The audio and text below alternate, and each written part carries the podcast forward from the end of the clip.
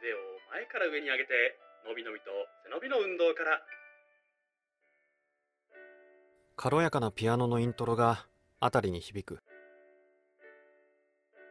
どこか牧歌的なアナウンスが耳に直接届くのを遮るように。今日一日の始まりを拒絶するかのように。僕は布団を頭からかぶり直して暗闇に安住を求める。そして昨晩を思い返して漏れ出たため息をあくびでごまかそうとする君は正直期待外れやったわ右から左に抜けてほしい言葉が頭の真ん中でつまずいて反響を繰り返す残響は脳を駆け巡って無慈悲な評価に僕は気分が悪くなってしまうやり遂げたというより耐え忍んだ一年間だったこの上司はいまいちな成績を差し置いて悪評が先行していたもちろん噂はずっと前から聞いていたのだから僕だって近づきたくはなかったのだが上司を選べないのも組織の常だ。ここで仕事を続けるのならきっと得るものもあるだろうと自分に期待した部分もあったのも事実だ。ただ下で働くようになってすぐに分かったのはこいつは部下の些細な緩みというか余白を許さないタイプだったということだ。しかも余白というより業務過程の良し悪しの判断基準はいつもこいつの中だけに存在しているのだ。自分にとって都合のいい結果しか聞く気がないのだから部下たちの行動も情報も掌握できることもなくこの上司がそこそこの成果なのもうなずける。2世代ほど前の価値観でこいつは生きている。そんな上司に調子を合わせてやりきったのだからとねぎらいの言葉を求めた自分が甘かったのだ。でですよね。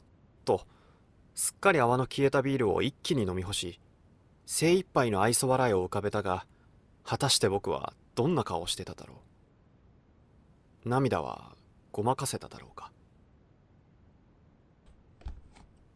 一方的に期待をして勝手にハードルを上げたのはあんただろうと言葉を投げつけたい思いをぬるいビールで流し込んで僕は嫌味をさらりとクールに受け流す仮面をかぶりさらに乱高下する評価に負けずに愚直に頑張りますと額に刻んだ仮面を密かに用意する。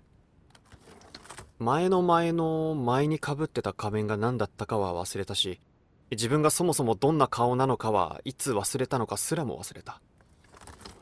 そうやって増やし続けた仮面の数と社会人としての能力は比例関係にあると僕は信じていた。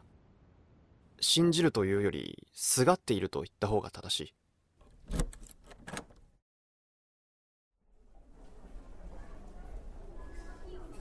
うつむいた一日の終わりは決まって閉店間際のスーパーだ。売れ残りの惣菜でとりあえずカゴを埋める。カゴの隙間をなくすだけの無機質な作業だった。その3割引きの唐揚げもうすぐ半額シール貼られるんちゃうかな。もう店閉まるし。振り返ると親よりも年が上であろうおじいがこちらを見ている。無意識にスッと距離を取る構わずおじいはとつとつと語り始める。うんわしな。兄ちゃんのことをたまに見かけるね。兄ちゃんいっつもうつむいとるから知らんやろけどわしは知ってるで。あんな休みの日とか暇してるんやったら子供たちの勉強でも見てやってほしいね。勉強はできるんやろ。そんな顔しとる。あほれ。いなり寿司も半額やで。半額の惣菜たちの会計を済ませて歩き始めた僕はこの怪しい老人ともっと距離を取りたい気もするが仕事ではない会話がどこか懐かしい気もしている。おお孫さんのことですか？それか塾かなんかのバイトの勧誘ですか？いやただのボランティアや。ここのスーパーの上でやっとるね。そしてこれは勧誘やなくて正式なスカウトや。いよいよもって訳がわからない。わしらの世代ってなみんなで一緒に同じ方向を走ってきたんや。みんなが同じことを同じようにやる。そしてできるやつがちょっと偉い。みんな同じやから違いが出る。そんな時代や。えー、せやかてな。ここの集まりには行さんの人がいろんな話しに来はるね。ん年寄りも若者も子供もおる。みんな自分の話がしたくて来はるねんな。みんなバラバラそれぞれバラバラなんや。せやかでな。みんなどんな人かよう知っとるけどどこで何してきてはったんかはどうでもええねみんな好きなように集まってきはるんや。歩きながらおじいはずっと喋り続けている。ああほいでやな。宿題持ってきよる子らに教えたってほしいねまあせやな。ほな兄ちゃんにはまかないつけたろ。みんなで作ってみんなで食べるんやからなんか手伝ってもらうけどな。あ玉ねぎでも刻んでもらおうかな。管理人にはわしから話通しとくし。ああ管理人ってな。けったいな男がおるんや。管理人がなんかしてくれるわけやないんやけどな。そこがええねんな。ややこしいこと言いはらへんからなんかせなあかんってのがないんや、えー、そそんな場所なんや。好きなように顔出して好きなこと喋ったり喋らんかったりほらやること決まってたら気使うやろ、えー、できひんかったら申し訳なくなるやろ。申し訳なくなったら行きたくなくなるやろ。そんなめんどくさいとこがないんや。ちょっと頼りない管理人がいてはるからな。それぞれのやり方で頼りない管理人を助けたろう思うねんな。ほいでな。肝心の管理人は 笑うとるだけなんや。ほんま助かりますわ。って。えー、せやからみんながまた助けてあげたいって思うねんな。管理人は生活がズボラやからな。多分今日も何も食べてへんねんで。風呂も毎日入ってるやろうけど、いや、どうかな、怪しいわ。でもな、そんなありがたい場所を作ってくれたんは管理人本人なんや。毎朝のラジオ体操しましょうって始めたんも管理人本人なんやあああのラジオ体操か、えー、しんどい時はな周りがよく見えへん、うん、そんなんは当たり前や、しんどい。助けてほしい。これもなかなか言えるもんやない。自分で自分のことは分からへんからな。ほいでもな誰かのためになんかしようって時それが自分を助けることがあるねんな。今のわしみたいにな。無視するのも気が引けて曖昧な相づちを続けながら結局僕は並んで歩いている。夜風が頬に冷たい。そういえば冬ももう過ぎ去ろうとしている。あありがとうございました。お話 割引を教えてもらって。なんか変なのに絡まれた薄気味の悪さを感じたはずのキロはなぜだか少し足取りが軽かった。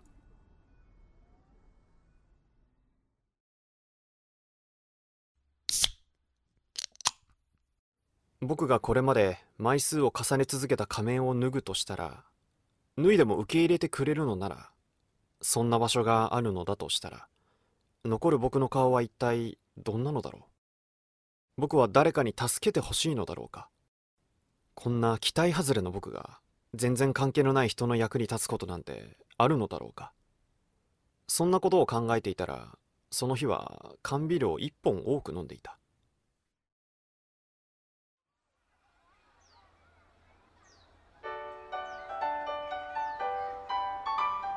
腕を前から上に上げてのびのびと背伸びの運動から。軽やかなピアノのイントロが辺りに響く。どこか牧歌的なアナウンスが耳に直接届くのに合わせて振り上げる腕のその先の指先につられるように僕は視線を上げる。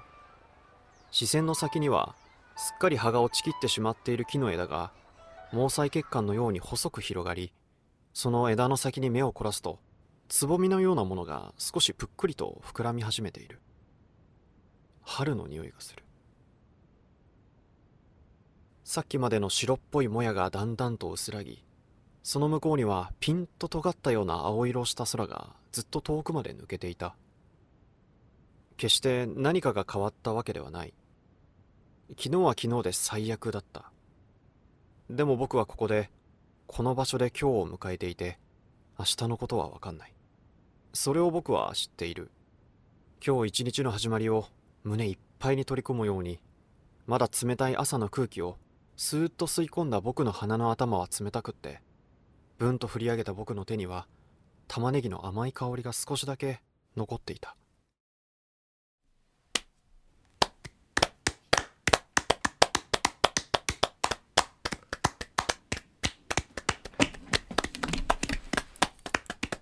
ごめんなさい。今立ち上がったんですけど僕。スタンディングオベーションをしてしまったんですけれども。いやー皆さんどうでしたか？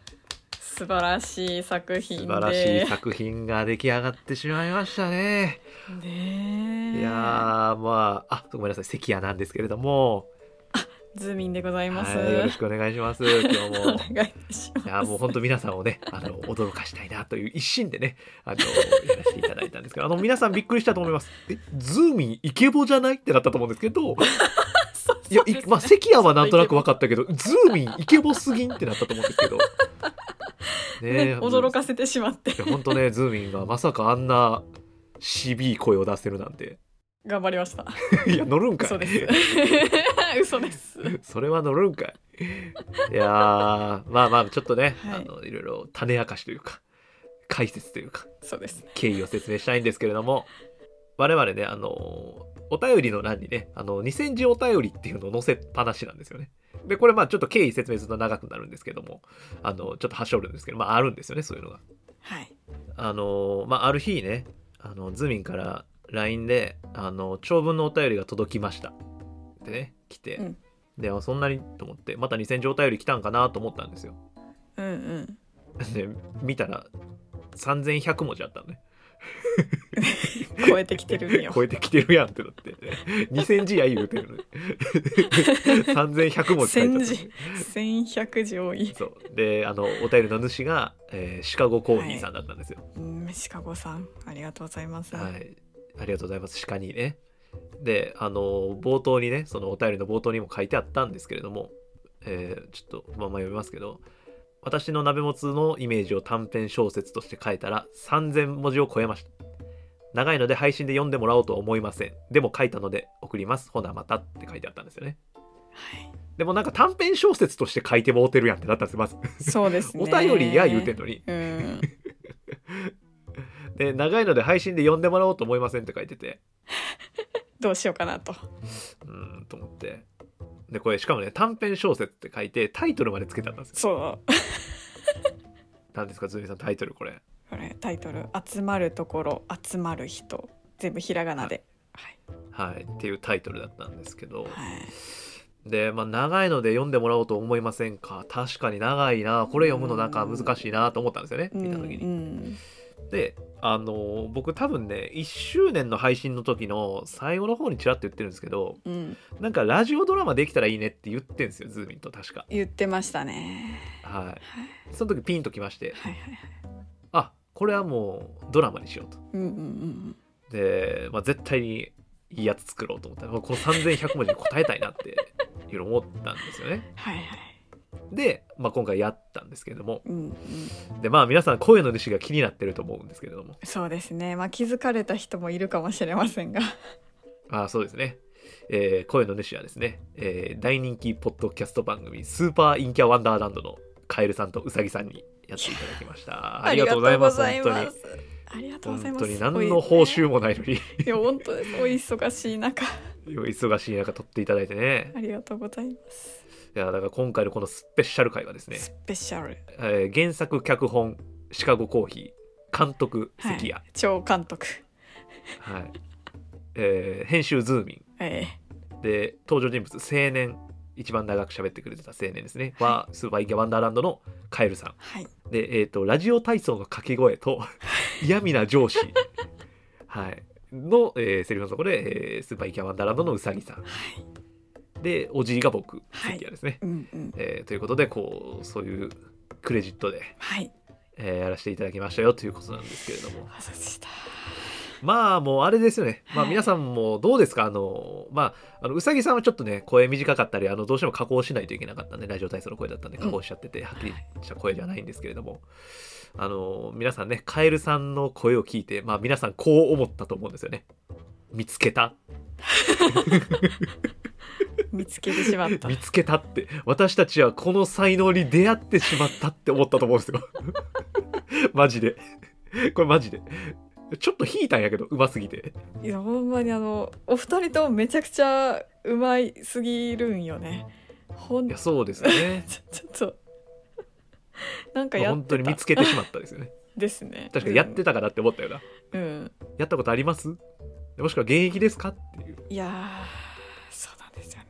表現力半端ない。いやそうですよね。でまだこのなんていうかな。一生語り継がれると思うんですよね。うーん。集まるところ集まる人っていうこの内容ももちろんそうだし、うん。あのもうカエルさんそしてウサギさん、まあ、もうこれからどんどんもう引っ張りだこだと思ったんですよ。えもういろんなところに。私のこのお便り読んでください。この内容で このセリフを言ってくださいみたいな風になっちゃって。でも多分ウィキペディアとかできちゃうと思う。スーパーインキャワンダーランドかっこあ CD あのせ声優みたいなことでもうできちゃってでまあただそうなった時にやっぱりその鍋もつからうんうんうん。見つかったっていうことだけは毎回言ってほしいし、そうですね。あのウィキにも書いといてほしい。始まりは。それだけはちょっと言っとこうかなと思います。始まりの番組はうちらだっていうことだけちょっと見つけたのは俺たちだっていうことだけはやっぱこう押さえといてほしいなってすごい思いますよね。よろしくお願いしますでまあこれキャスティングに関してちょっとあそうそう今からね今日はだからもう今10分ぐらいね聞いていただいて、うんうん。ちょここからあのもう僕らが気持ちよくなるだけの回なんですけど、あそうです。は はい、経緯とい。どういうことでこういうことに至ったのかって話とでちょっと最後オーディオコメンタリーじゃないけど 私とズーミンでこれ流しながらいやここはこういうことなんですよねっていうのをちょっとやろうかなと思ってるんで。ええ。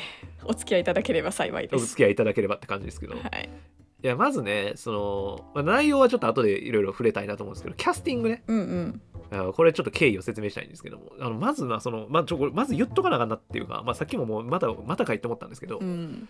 あ、これズーミンから声かけていただいたんであすよね。そうですね。あのツイッターの DM でお声掛けさせていただきまして。でななんて声かけたんですかこれ。まあこう突然の DM 失礼いたしますとではいはい。実はリスナーさんからいただいたお便りで短編小説形式のものがあってそのお便りを読むにあたり私や関谷ではなく物語の登場人物に合うお声で読んでいただきたいなといった願望が生まれ話し合った結果、うさぎさんカエルさんがバチバチに当てはまるのではと思いはいはい DM はいをお送りしましたと。はい。はい。はい。はい、あもうそそれで受けてくださったんですか？そうですね。もう本当にそれだけで受けてくださったのに感謝しかないです。いやー本当やっぱりちょっとスーパーインキャの方々にやっぱなんかお礼しないといけないそうですね。菓子折りかね持っていかないといけないかもしれないね。そうですね。ただお会いしていただけるかどうかわからないんですけれども。はい。配送。そうなんですよね。配送で。そうなんですね。いやなんかこう、まあ、大事なことなんですけどあのこのねあの演者っていうか、はい。まあ、ズームや編集ですけどかかってる人たち全員陰キャなんですよね、まあ、下には違うと思うけど まあここでここにかかってる人たち陰キャばっかでそうだからあーだから普通こういうのってねあの全員集めてあのコメンタリーしたらいいと思うんですけど 僕らはそういうのできないから、あはい。多分そそれぞれでやっていくっていうスタイルを取らせていただいてるんですけど。えはいいやそれでね。でしかもこれあの収録の話で言うとうん。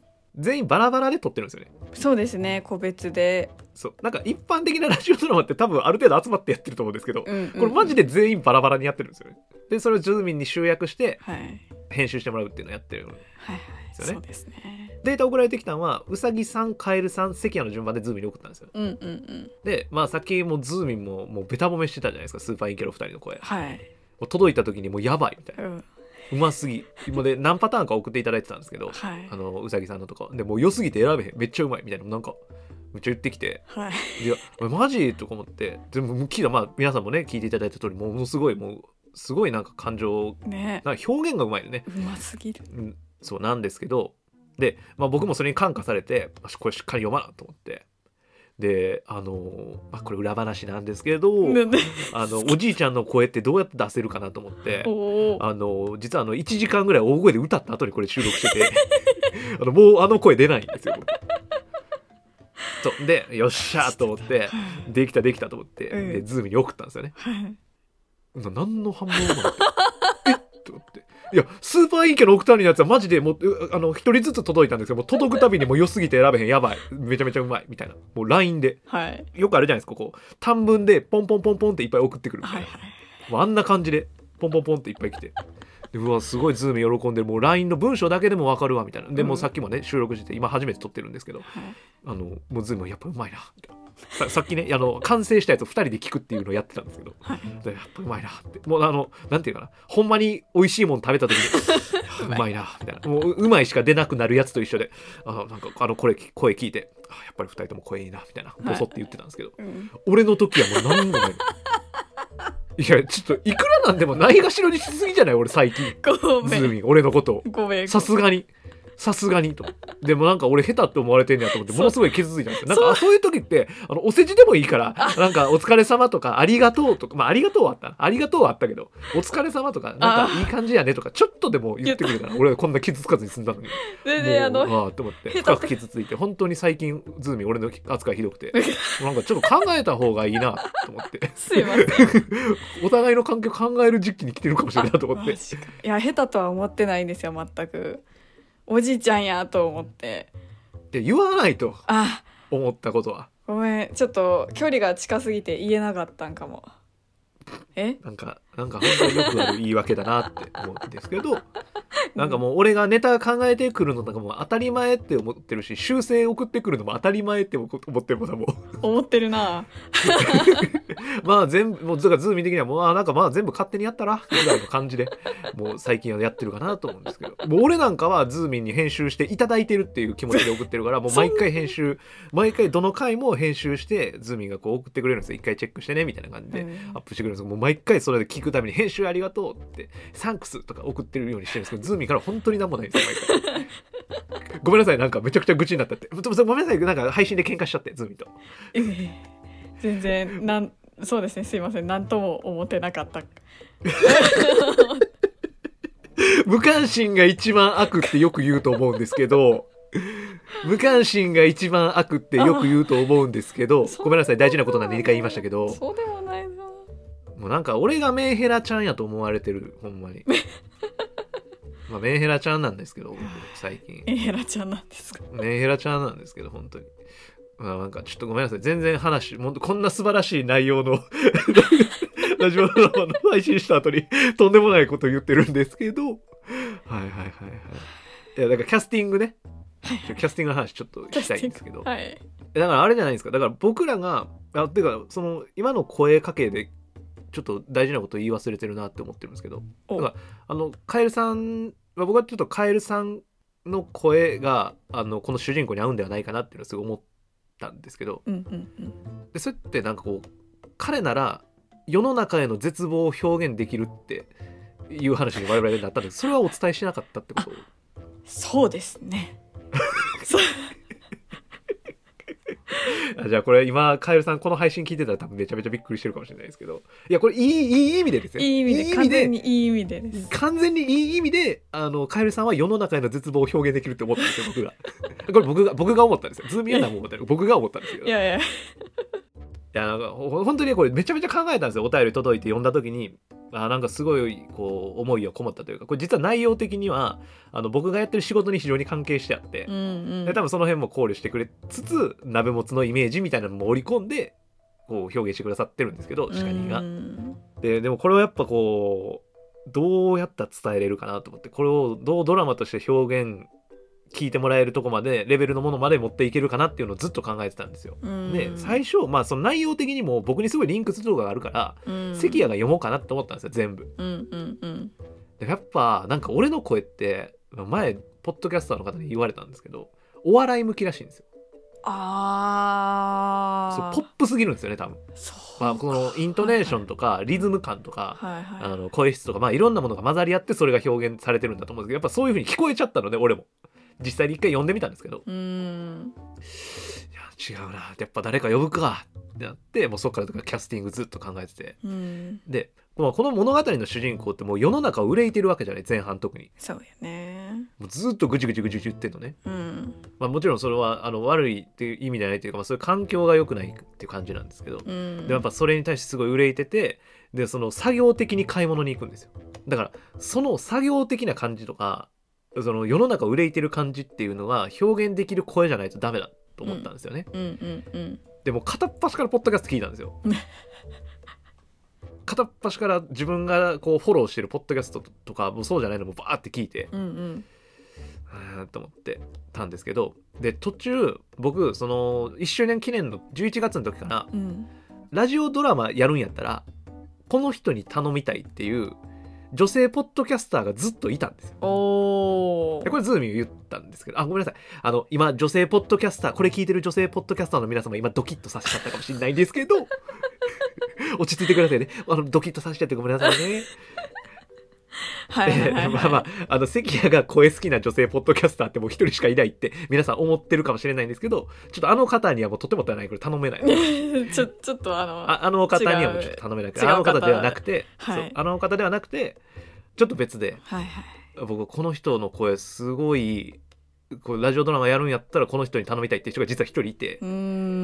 ただその方女性じゃないですか。でやっぱこうね。この物語って男の子がおじいに出会うっていううん物語でなかなかやっぱこう女性の声当てるの難しいなと思ってだからシカニーにちょっとお願いして脚本化して、うんあの、何？あのイフストーリーじゃないけど男女逆転版みたいなの作ろうかなとまで思ってたんですよ。そこまで行ってたんや。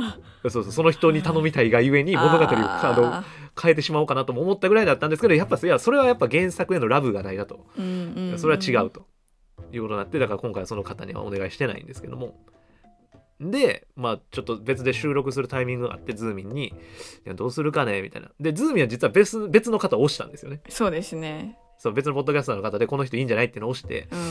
うん。うんいやでも俺のイメージと違うなみたいな思って。その辺から俺ちょっと監督スイッチ入ってるんですけど。超監督なんで。いやーって思って。でであのバーってもう一回見直してる時にちょっとこの声聞いてもらえるっつって、えースーパーインキャワンダーランド流したんですよ。でだから「どうもカエルです」って言うんですけどカエルカエルさんいつも、でやっぱ「どうもカエルです」って聞いた時にあやっぱこの人の声ってぼ思ってでズーミンにあのこの人やったら世の中への絶望世の中への憂いあの世間への憂いを表現できるからこの人に頼んでくれっつってスーパーイャワンダーランドのお二人に頼んでもらったっていうのが経緯ですね。はい。呆れてますけれどもズーミン。い やいやいやいやいや。でねまあなんかそういう感じでお願いしたんですけどまあ本当にねもう見事に表現してくださったというか。うん。まあカエルさんもうさぎさんも本当にもともと声いいのはまあ知ってるんですけど、うんうんそうね。スーパーインキャワンダーランドぜひ皆さん聞いたことない方まあいないと思うんですけどあの聞いてみてくださいね、まあ本当に声がいいなっていうのは分かってたんですけどこれ表現力がここまであるかっていう。そうやね。なんかおその文字以上のことをこう含ませてうんうんセリフ言われてたんがなんか思わず感動しましたね。いやなんかそのまあいい意味であくまでいい意味で世の中への憂いを表現できるうーんこれもっと細かいこと言うと僕あのスーパーインキャワンダーランド結構ヘビーリスナーであの配信されたらすぐ聞いてるぐらいの人なんですけどあの結構お仕事の話されるんですよそうですね。そうで、まあ、っていうのもあってまだそういうバックボーンみたいなのも多分声ににじみ出るなっていうのもあったんですよ、うんうん、うん、この主人公も、まあ、すごい仕事関係で悩んでいる。うん。えーで、えー、と彼は、まあ、おじいに出会ってまあボランティアやってるところに参加していくようになる。でカエルさんもウサギさんも結構こう仕事やってて、まあ、2人はもともと同じところで働いてたみたいなのもあるんですけどで、まあ、こう仕事での話を結構している。で陰キャっていう属性がゆえにその会社でのお話とかそその陰キャから見た会社みたいな社会みたいな話も結構してるんですよね。うんうんかつでもそれでなんか2人はポッドキャストっていうところで配信活動をしてるっていうところがなんか僕の中の中ではすごいリンクしたんですよ。うん仕事っていう場所と全然違うサードプレイスじゃないけどあの活動の場所を持っている。彼らのこのバックボーンというか、まあ、ポポッドキャスト配信の中から読み取れる背景ですけどあくまでね。だったらできるんじゃないかなっていうのもあったんですよね。うん。なんかこう非常にこうミニマルな世界観で起こる物語。うんだと思うんですよね。はい。登場人物3人の物語で、まあ、ただなんかこうこれシカニーの文章ほとんどいじってないんですよ。うん。ちょっとこうね。あの流れ的に、えっと、順番を変えた部分があったりこうあの読み手がちょっと感情がこもっちゃって微妙に言い方変えてる部分とかはあるんですけどもう、ま、全く手を入れてなくて。でやっぱその文章の中にあるやっぱりこう心理描写リアルな。うん。のとそのミニマルな世界で見える社会観みたいなシカニーが持ってる社会観みたいなのが俺めちゃめちゃいいなと思ったんですよ。うんでなんかそれをどう表現するかっていうのをすごいこう考えたんですよね。うんなんかこう前半と後半おじいの出会う前と出会った後で彼の見ている風景っていうのが全然違うんですよ。はいそうですねでそれはあの社会が変わったんじゃなくて彼が変わったっていう表現になっててちゃんとうん前半はおじいと出会う前っていうのを前半って呼んでますけど前半はあの彼はこう布団にくるまって外の景色なんか見ないんですよ。ずっと自分の内なる世界の中で悶々と考えてる。うんうん。でもおじいと出会ってからはおじいと出会っていっぱい話聞いた後のその瞬間から彼はあの冬が過ぎ去ろうとしていることを感じ出すんですよ。うん。そう。冬が過ぎ去ろうとしてる急に季節が表季節の表現が出てくる。うん。でラジオ体操し始めた頃にはもうそのつぼみがどうとかあの匂いがどうとかすごいこう表現豊かになってくるんですよね。でなんかこれがなんかやっぱ鹿にすげえなっていう。うん。そう。でで彼はリアリストやから社会が変わってないことは分かってるんですよ。うんうん。でもそもそもこの世を憂いてるし。はい。でもあの本人は気づいてるか気づいてないか分かんないんですけど彼は季節の表現とか匂いがどうとかつぼみがどうとか言い出すんですよ。ちょっと心に余裕ができてる。うんうん。そうっていうこの本当にこうちっちゃな本来出会うような人ではなかったおじいと出会うことで彼がこう鬱屈とした社会の中での心の余裕とか隙間とか小さな幸せみたいなのを見つけて心に余裕ができててそういうものの見え方が変わってるみたいな、まあ、物語として僕はこう受け止めてて。うん。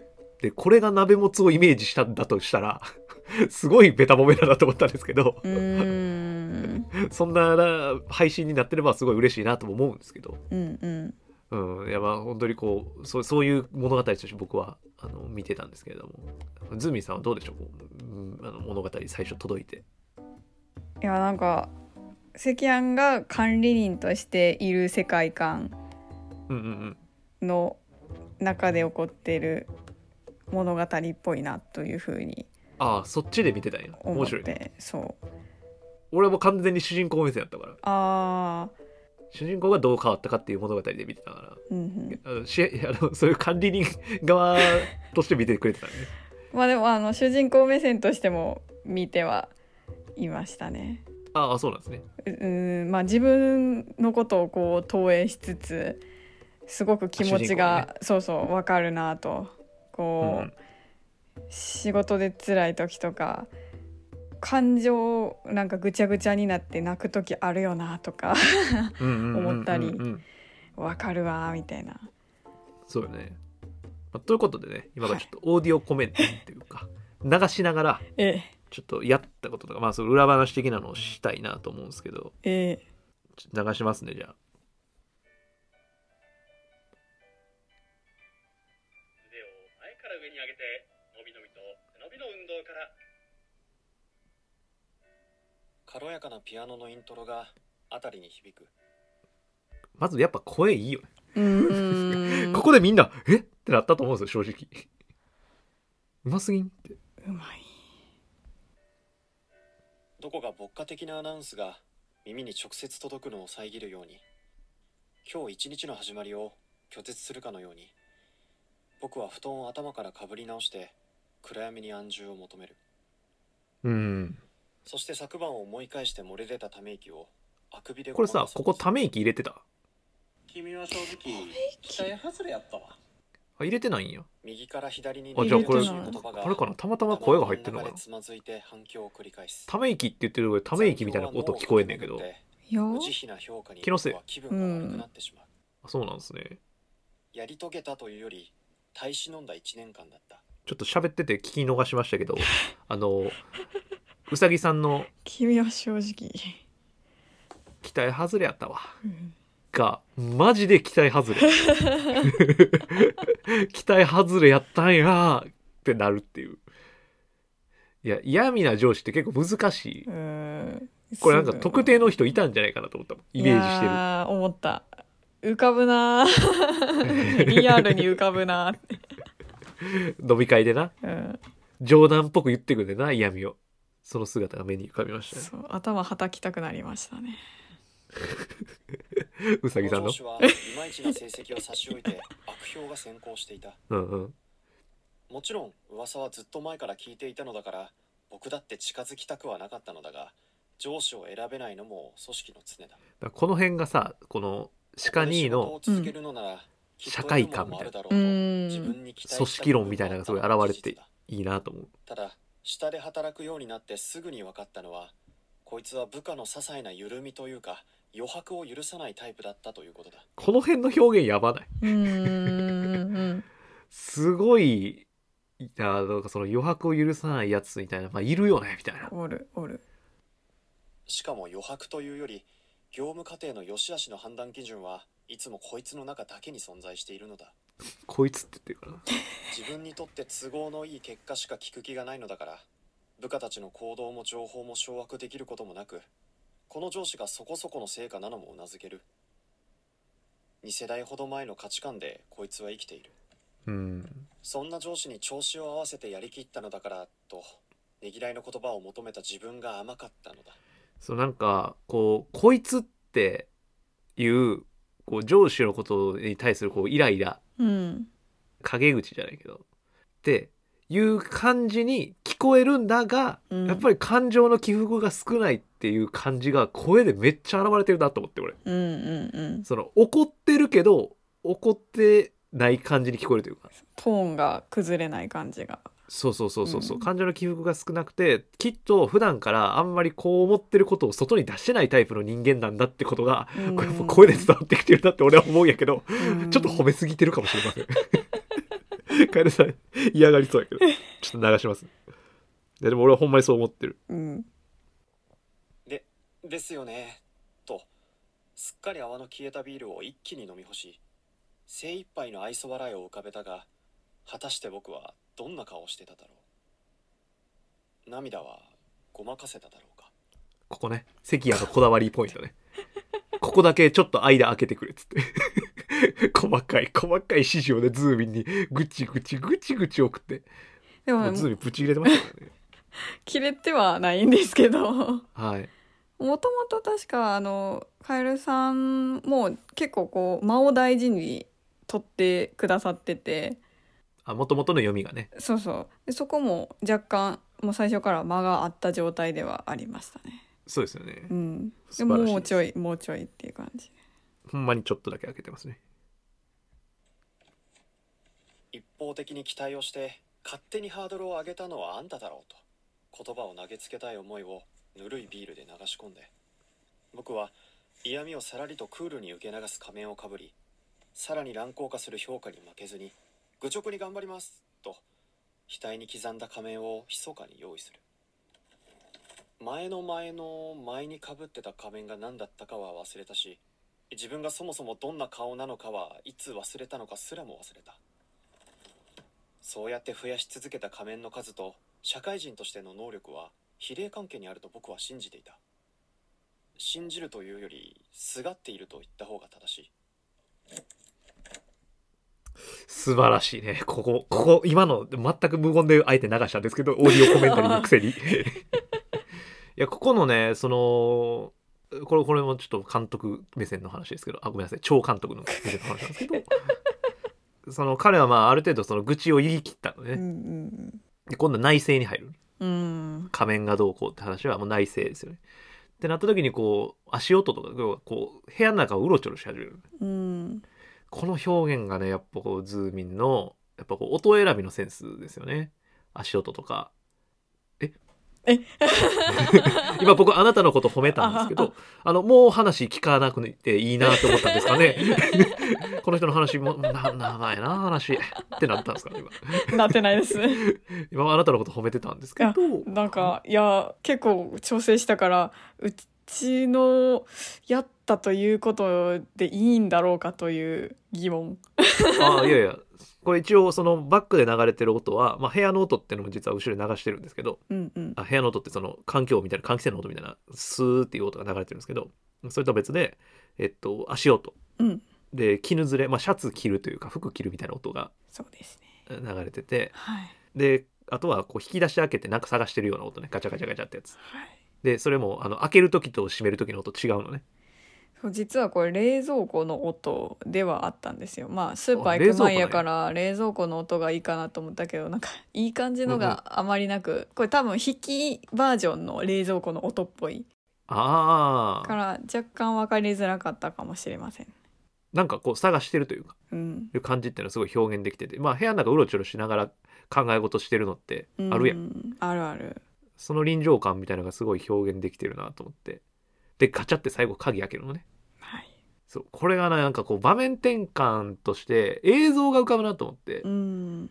まあ、アニメの表現とかで結構あるかなと思うんですよ。こうガチャってあ鍵開あそうだね。扉開けて、まあ、要はこう扉開けるっていうこととうん。うんと場面が変わるとか気分が変わるとか、まあ、起承転結っていう点に向かう感じっていうのがすごいよく表れてて。うん。いやこれ鍵の音を最初ズーミン選んでポンって入れててはったんですけど。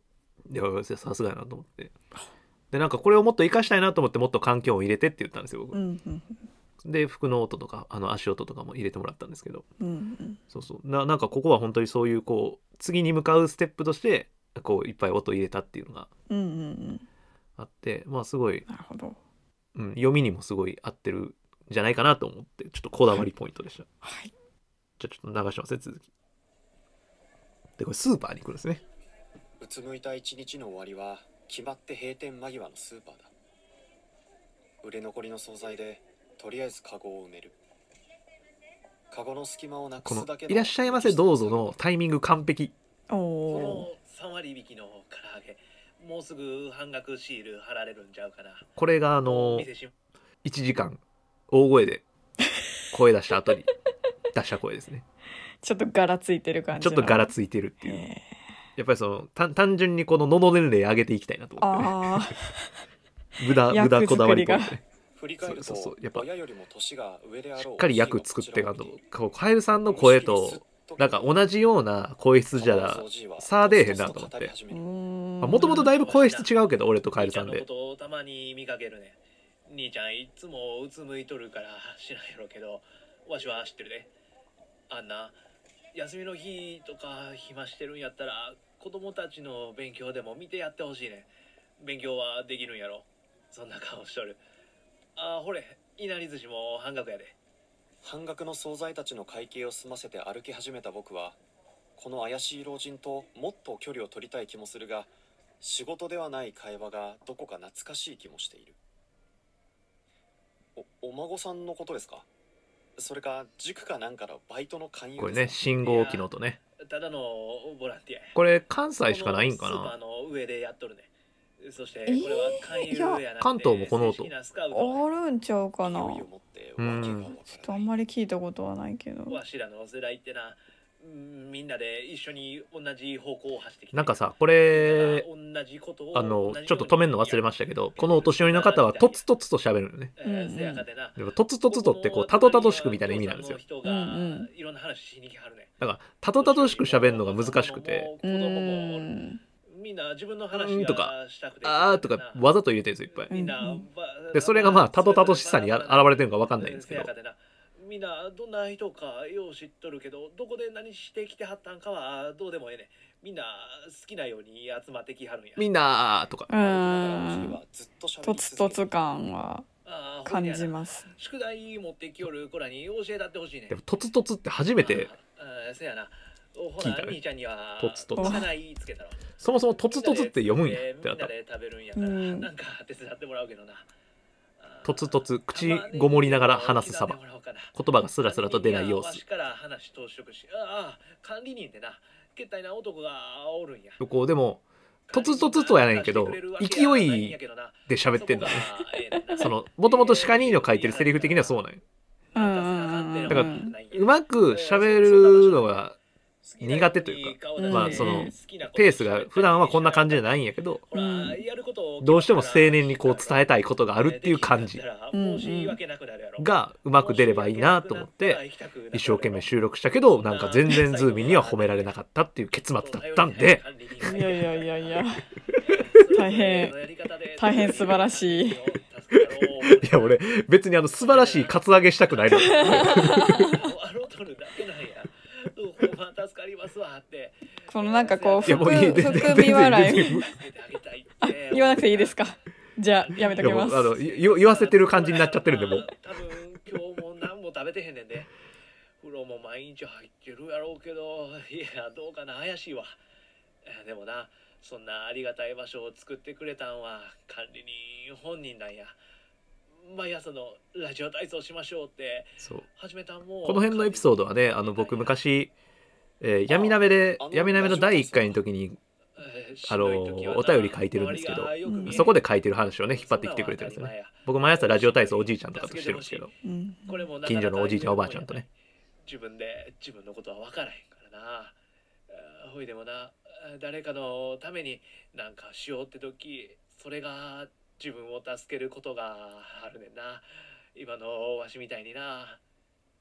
無視するのも気が引けて曖昧な相槌を続けながら結局僕は並んで歩いている。夜風が頬に冷たい。そういえば冬ももう過ぎ去ろうとしている。これな。うん。そういえば冬も過ぎ去ろうとしているって急に季節の表現が入ってくるんですよ。うん。彼はずっとここまでもう本当に業務的に作業するしたりこうずっと内政の時間なんですよ。内側にこもってたんですけど突然外に目が向くんですよねこれがやっぱこう鹿にすげえなって思いましたマジで。でちゃんと多分ねカエルさんもそれ読み取っててうん。あの今のちょっと前ぐらいから声のトーン明るいんですよ。うんうん。そうですね。で俺正直一発目にこうカエルさんの声あこれカエルさんの声聞く前ね。カエルさんにお願いして音源がこう届くっていうのが分かった段階でなんかこういうの伝えずに、うん。俺がこう物がも俺が物語を読み取ってでこういう風に読んでほしいっていうのを伝えずにてか伝える間もなくこうす結構すぐ届いたのよね。うん。からあもしなんかこう俺が思ってんのと違ったら取り直してもらおうかなとか思ってたんですよ最初。おうでも全部解釈一致。完璧。と思って。マジすげえと思って。この人たちに頼んでよかったと思って。うん。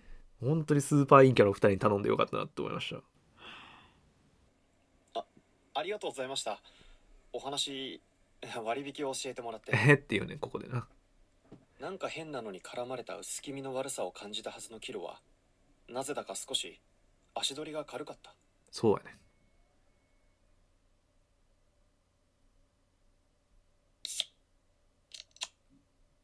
僕がこれまで枚数を重ね続けた仮面を脱ぐとしたら脱いでも受け入れてくれるのならそんな場所があるのだとしたら。いややっぱモノローグがうますぎるよなちょっと僕の顔は一体うどんなのだろうん。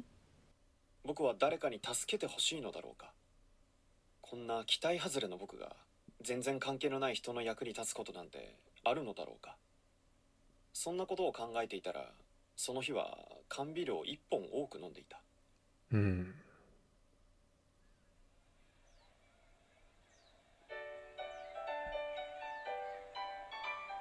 腕を前から上に上げて伸び伸びと背伸びの運動からこれねあのーまあ皆さんお気づきだったと思うんですけど あの一発目の、えー大きく背伸びの運動から」っていううさぎさんの声なんですけどうん実は一番最初のラジオ体操の声と、え2回目のラジオ体操の声は違います。ちょっと違うんですね こだわりポイントね。で実は音量もあえて違うんですよ。はあ一発目はあの彼は部屋で聞いてるね主人公の。うん。だから音がちっちゃいし布団かぶっちゃうから。うんうん。布団かぶったぐらいで音がフェードアウトするんですけど。で2回目はそのボランティアの場所に行って外でみんなでラジオ体操してるから音の大聞こえ方が大きいのね。うん。で本来ラジオ体操の声っては同じものをね毎日流してるから声変わんないはずなんですけど。うん。でもこれは彼が見えてる世界がちょっとだけ好転してるからうん。うさぎさん。の声もちょっとだけ元気なん。ですよね明るくなってますラジオ体操やってる人の声もちょっとだけ元気なん。ですよまたよかったらこれ聞き直してみてください全然違うん。で軽やかなピアノのイントロが辺りに響くどこか牧歌的なアナウンスが耳に直接届くのに合わせてそうそう振り上げる腕のその先の指先につられるように僕は視線を上げるそうそう視線の全然違うん。ですよすっかり葉が落ちきってしまっている木の枝が毛細血管のように細く広がりその枝の先に目を凝らすとつぼみのようなものが少しぷっくりと膨らみ始めている。彼は前半では本当にこう内省しかしてなかったの。内側のものしか見てなかったし自分の中しか見てなかったのにうん。後半のこのラジオ体操ではもうずっと外見てるんですよ。うん。外の景色の表現ばっかりしてるっていうもう全然彼の中での心が変わっているっていう表現が文章上になされているのでそれをやっぱりいかに音として声として表現していくかみたいなことはすごく考えましたね。誰？誰？春の匂いがする。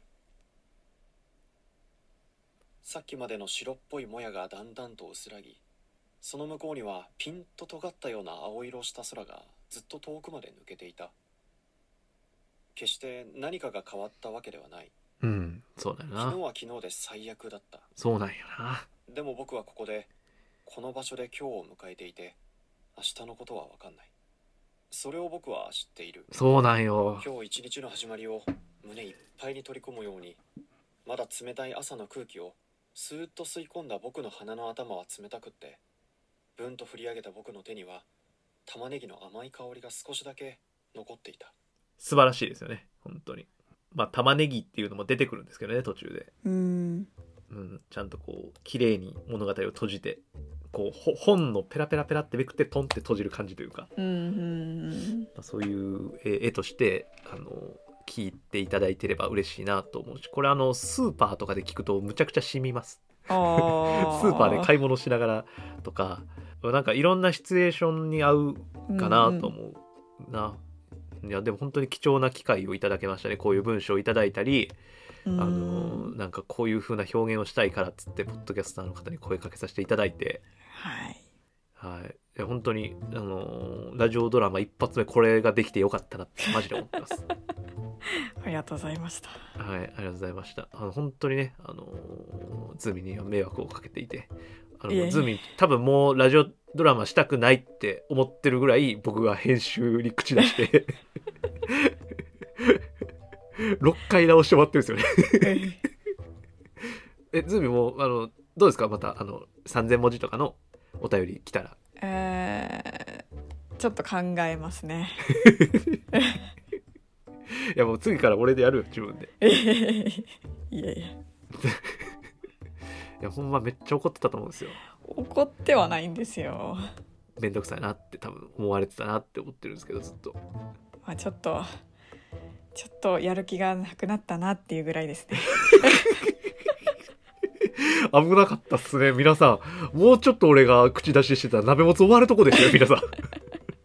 まあでもそれぐらいこうねあのかけてやってましたからね私これに私たちこれにね。はいあのまあだからなんで何度も聞いていただいたりすれば嬉しいなと思います。あの本当にシカゴコーヒーさん、はい。スーパーイーキャワンダーランドのうさぎさんカエルさん本当にありがとうございました。ありがとうございました。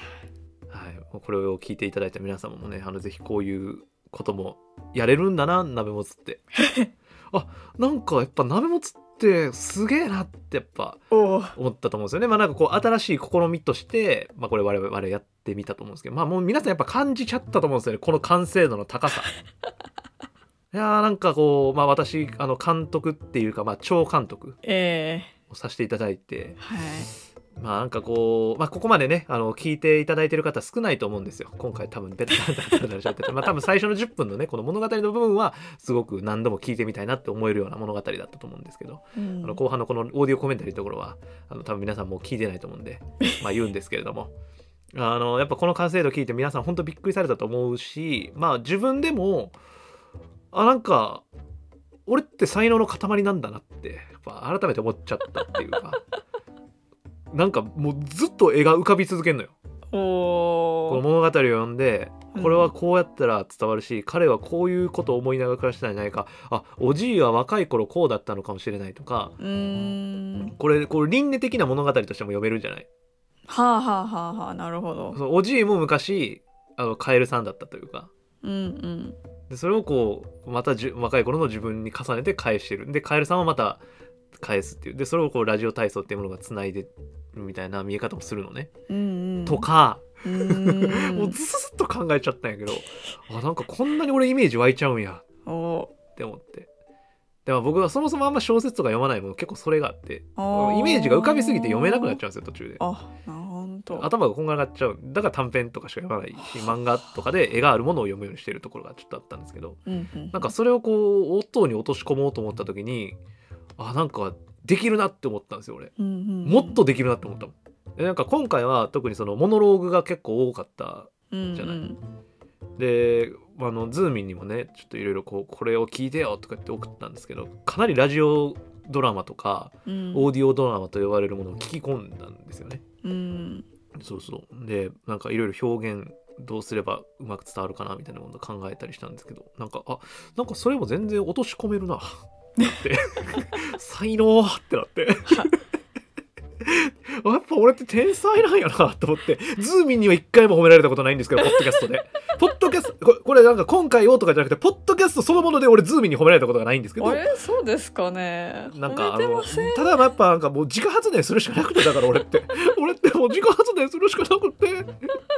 俺って才能あるなとか天才だなって思うしかやっていくことができなくてっていうのはまあなったんですけどやっぱでも本当にあのやっぱ俺って才能あるなって思ったしまあやっぱ俺ってってだけじゃなくてやっぱズーミンも含めて鍋もつってやっぱセンスだけでやってっから。ってなるポッドキャストのロジックとかメソッドとか全く分かんねえし。オープニングトークは短く本編から入った方がいいとか、うちはネタは番組の後半に持ってきた方が初見さん聞きやすいよねとか、番組のタイトルって一発でわ内容が分かりやすくて略してハッシュタグにできるものがいいよねとか、アートワークには人とかキャラクター入れてた方が親近感湧くし、かつ内容に興味持てる方が分かりやすいものの方が絶対いいよねとか、もう全部無視してやってるね、私。おーすごいな俺俺らセンスとロジック、センスだけでやってるから。センスだけセンスだけでやってて、ロジックとかマジわかんねえ。メソッドとか無視。そう、そういうのでやってこうって、やっぱ改めて思いました。強いですねちょっとなんか、俺が一人だけ走ってる感じになっちゃったんですけど、やっぱズーミンも僕も本当センスだけでやってるっていうのは、うちは別あの伝えていけにればなと思って、センスはない。センスだけでやってるっていう。のをすごい思ったんですね。だから、あの、ぜひね、あの、2000字お便りまではこう読んでね、はい。あのいろいろさせていただこうかなと思いますしあの、うん。短編小説っていうのを作ろうかなと思いました。あの で、まあ、それはちょっと時間をかけてこうドラマ化させていただくっていうはあ。こうのをシリーズとして始めさせていただきたいなと思うんで。あの、まあ、超関谷監督ごめんなさい。どどこに超つくか分かんなくなっちゃいましたけど。すいません。関谷長監督ですかね。そうですね。関谷超監督によるあの 監督作品が聞けるのは鍋もつだけなので。でこうキャスティングもねあのちょっとズームで話し合いながらはい。させていただいてちょっとお声掛けさせていただく日も、まあ、きっと近いかなと思う。もう僕は本当にあのお一人この方っていうポッドキャスター。じゃないかもしれないですへえ ごめんなさいね。あの 今聞いてる女性リスナーの方含めてみんなドキッとしちゃったかもしれないですけど。そうそうそう、えやもう俺はもうずっと見えてるから。